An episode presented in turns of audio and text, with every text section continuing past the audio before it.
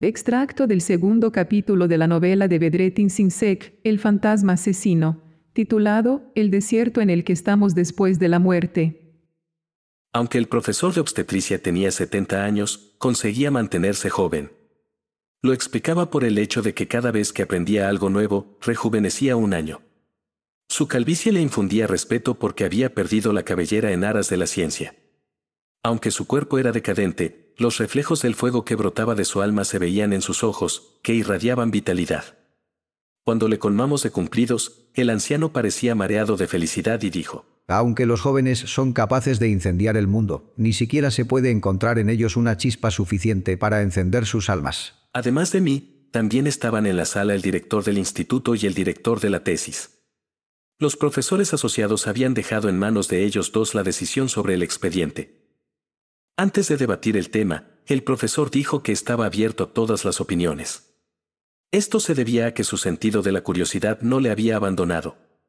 Porque los ancianos podían ser atractivos para los jóvenes, no con sus conocimientos, sino con su amor por aprender. Los científicos no deben excluir ninguna posibilidad aunque fuera tan controvertida como la reencarnación. Solo buscando en territorio incierto se pueden encontrar cosas nuevas. Continuó. Y lo más triste para un científico es morir sin haber descubierto nada. Puede decirse que ha vivido un hombre que nunca ha visto nada extraordinario en su vida, que nunca ha presenciado un milagro. Solo quienes han experimentado grandes sorpresas en la vida han vivido plenamente. Por eso siempre hay que investigar. Nunca pienses que lo sabes todo, que todas las preguntas tienen respuesta. Sí, hay científicos que dicen que la reencarnación no tiene sentido.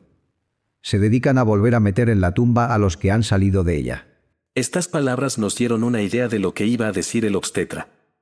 En primer lugar, dijo que no conocía el tema de la tesis. Había asistido a muchos partos, pero nunca había visto nacer a un bebé con heridas sangrantes. Por lo tanto, no sería correcto que dijera existe sobre algo que no había presenciado. La ciencia comete un error si descarta una afirmación como falsa si no vuelve a pensar en ella. Dijo. Lo que hay que hacer en este caso es pensar a qué conclusiones nos llevaría si la afirmación fuera cierta. Si los resultados son magníficos, si tiene cualidades inauditas y sin precedentes, lo que hay que hacer es volver sobre esa afirmación una y otra vez porque nuestros métodos de prueba cambian con el tiempo, así que tampoco debemos confiarnos. El director del instituto miró por encima de sus gafas y preguntó, ¿Puede ser más concreto? El obstetra respondió, No puedo decir que la reencarnación exista, pero si existiera la reencarnación, se responderían muchas preguntas que ahora no podemos contestar. Al menos eso creo desde el punto de vista de mi profesión. Consejero. ¿Significa eso que tenemos que aprobar la tesis? Profesor. Es una pregunta difícil, pero yo la aprobaría, porque desde el punto de vista de la ciencia, no todo tiene que estar demostrado. Además, se trata de una cuestión abierta y aunque no podamos demostrarlo, las generaciones futuras podrían hacerlo algún día. Así que creo que es una pérdida de tiempo discutir una afirmación sobre si se puede demostrar o no. Analicemos las posibles consecuencias. Pensemos a dónde nos llevarían las consecuencias si esta afirmación fuera cierta. Me sorprendió la imaginación literaria del profesor de obstetricia. Pensé entonces que es la intuición más que el conocimiento lo que puede abrir los horizontes de los científicos. Tras la breve introducción, comenzó la evaluación de la tesis. Los sueños desempeñaron un papel importante en la tesis. Algunos de ellos eran sueños que la futura madre tuvo antes de dar a luz. Otros eran experiencias oníricas descritas por personas reencarnadas. Los que recordaban sus vidas pasadas, si recordaban el más allá, decían que alguien o algo les había dejado al borde de una ventana o les había empujado a través de una ventana y así fue como nacieron en su vida actual. En otros casos, decían que unos seres vinieron a ellos antes de que nacieran y les llevaron a la puerta de su nuevo hogar y les mostraron la familia en la que nacerían. El obstetra tenía una tesis radical para explicarlas. Estas experiencias deben considerarse sueños que el bebé tiene en el vientre materno antes de nacer. Afirma. De hecho, el motivo de la ventana o la puerta es un símbolo del bebé que sale del vientre materno. Ser arrojado por la ventana o ser dejado caer por la puerta es el equivalente onírico de nacer. Además, los experimentos han demostrado que los bebés en el útero pasan la mayor parte del tiempo durmiendo, pero no nos han dicho con qué sueñan. De lo escrito en la tesis se desprende que los bebés en el vientre materno tienen sueños similares a los de los adultos, que imaginan el mundo y las personas igual que nosotros. Por tanto, si existe la reencarnación, es normal que un bebé tenga sueños sobre su vida anterior. Quizá algunos niños recuerden sus vidas pasadas solo porque recuerdan estos sueños. El profesor se levantó y paseó un rato por la habitación. Luego continuó como si estuviera dando una conferencia a sus alumnos en el atril. Ahora demos un paso más y preguntemos. Si el bebé en el vientre materno sueña, ¿es posible que la futura madre no se vea afectada por esos sueños? ¿No tendrán estos sueños un efecto en la mente de la madre? La tesis nos dice que sí. El bebé en el vientre materno, que sueña con su vida pasada, se le aparece a su madre en sueños con la identidad de su vida pasada. Mientras le anuncia su nacimiento, también le explica quién es. Esto no nos sorprende. Porque si la madre y el bebé que lleva en su vientre comparten la misma conciencia, bien pueden comunicarse entre sí a través de sus sueños. El bebé puede dar forma a los sueños de la madre y la madre puede dar forma a los sueños del bebé. De hecho, en la tesis, esta es la única forma de explicar el hecho de que las madres candidatas a dar a luz a bebés reencarnados vean y hablen con sus hijos en sueños con la identidad que tenían en sus vidas anteriores. Me parece que usted ha pasado por alto un punto. Dijo el director de tesis. No solo las futuras madres pueden tener estos sueños, sino también sus familiares. A veces, el difunto se les aparece en sueños y les anuncia que pronto nacerá en su casa. Y más tarde, nace de verdad. ¿No es algo que a la ciencia le costaría explicar? El profesor respondió. Vemos una especie de telepatía. Si definimos a los muertos como aquellos que aún no han nacido, podemos decir que se ponen en contacto con nosotros de diversas maneras. Los sueños son un medio importante para esta comunicación. Esto también pone de relieve el papel de la conciencia en los sueños. Demuestra que quienes intentan explicar los sueños solo en términos de procesos cerebrales se equivocan. Puede que los sueños no se limiten al cerebro. Pueden ser el producto de algún campo desconocido que incluya el cerebro. Quizá la razón por la que nos vemos unos a otros en nuestros sueños es porque nuestros cerebros comparten este campo misterioso. Y esto es en lo que tenemos que centrarnos. El profesor de obstetricia abrió entonces el archivo de la tesis y me pidió que leyera el caso número 19. El caso número 19 era la historia de una mujer que murió de una caída y volvió a nacer, decía. Me caí de cabeza desde un lugar muy alto. Mi hijo gritó, mi madre se ha caído. Todos corrieron. Luego me llevaron al médico. El golpe me había dado en el cerebro. Allí morí. Pero oía a la gente llorar, oía a la gente hablar, pero no podía reaccionar y me quemaba por dentro porque no podía reaccionar. Luché mucho mientras me salía el alma, sentía como si tuviera un trozo de brasa caliente en la garganta.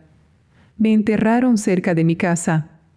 Después de estar enterrada, estaba en el otro mundo y estaba debajo de un árbol muy grande.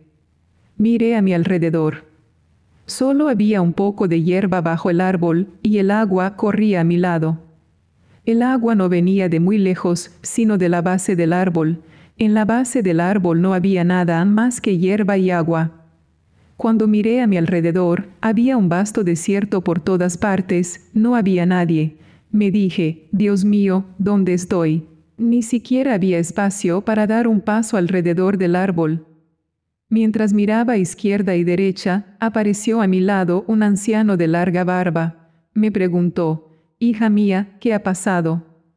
Le respondí, Estoy perdida, no sé a dónde ir, echo de menos a mis hijos. Me dijo, no tengas miedo, yo te mostraré el camino, toma mi mano. No sé cómo sucedió, cogí su mano y volamos. De repente me encontré cerca de la casa de mi familia actual. Había árboles alrededor de la casa y un camino pasaba por en medio de los árboles.